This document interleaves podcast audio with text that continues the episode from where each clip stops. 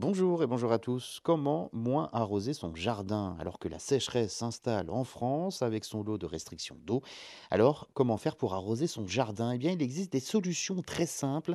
Déjà, choisissez des plantes adaptées, des plantes économes en eau et résistantes aux épisodes caniculaires. Au potager, il y a le trio ail, échalote et oignon qui ne demande absolument aucun arrosage. Tournez-vous aussi euh, vers les légumes racines, les betteraves, les carottes, le panais, l'artichaut, les courges ou encore les potirons qui résistent euh, bien à la sécheresse et même les tomates. Oui, les tomates, si elles sont euh, paillées et enterrées profondément, peuvent donc résister à la canicule.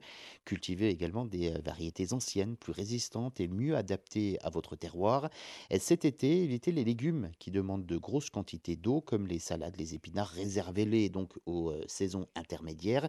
Pensez aussi aux plantes aromatiques euh, d'origine méditerranéenne, comme le thym, la sauge, le romarin ou encore euh, l'origan. Et laissez tomber la coriandre, particulièrement gourmande en eau.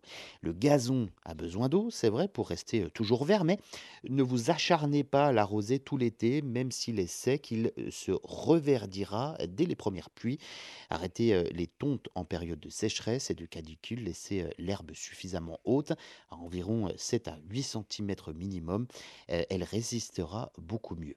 En période sèche, beaucoup de jardiniers ont euh, tendance à arroser euh, un peu chaque jour ou tous les deux jours. Eh bien, cela peut être nécessaire en pot où le substrat se dessèche plus vite, mais en pleine terre, il faut savoir qu'il vaut mieux apporter de l'eau moins souvent, une à deux fois par semaine par exemple, et en grande quantité, puisque les plantes en profiteront beaucoup mieux et vous euh, forcerez leurs racines à aller chercher l'humidité en profondeur au lieu de rester près de la surface où elles sont plus sensibles à la chaleur.